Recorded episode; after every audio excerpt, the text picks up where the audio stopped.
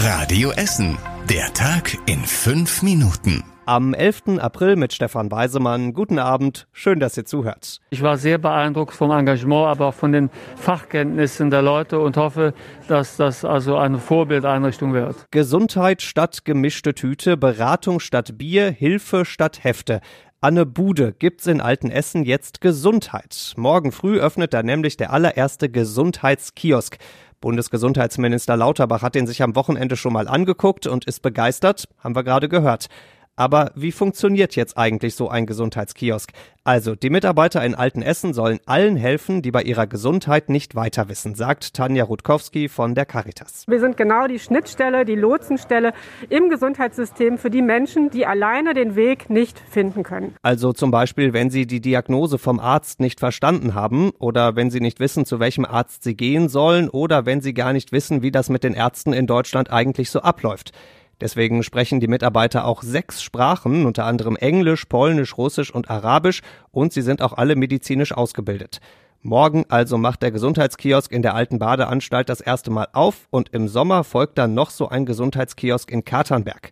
Und für alle, für die Bier und Bömskes auch zur Gesundheit beitragen, nur ein paar Meter weiter gibt's in Altenessen natürlich auch noch die ganz klassische Bude.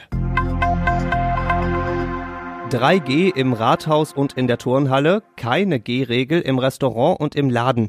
Die Corona-Regeln bei uns in Essen sind seit Anfang des Monats deutlich lockerer, aber immer noch nicht locker zu verstehen. Denn die Stadt hat trotz der Lockerung gesagt, in unseren Gebäuden gilt weiterhin, es darf nur rein, wer geimpft, genesen oder getestet ist.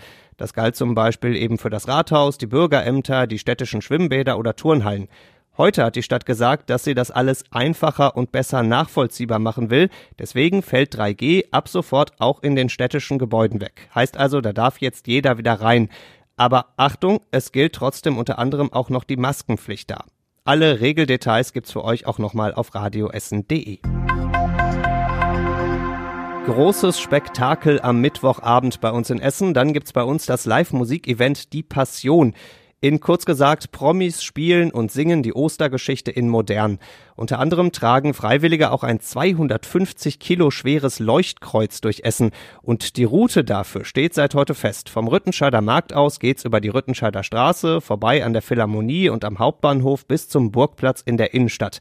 Das ist auch der Hauptschauplatz für die Passion. Wie das aussieht, das kann sich ganz Deutschland am Mittwochabend ab Viertel nach acht auch live bei RTL angucken.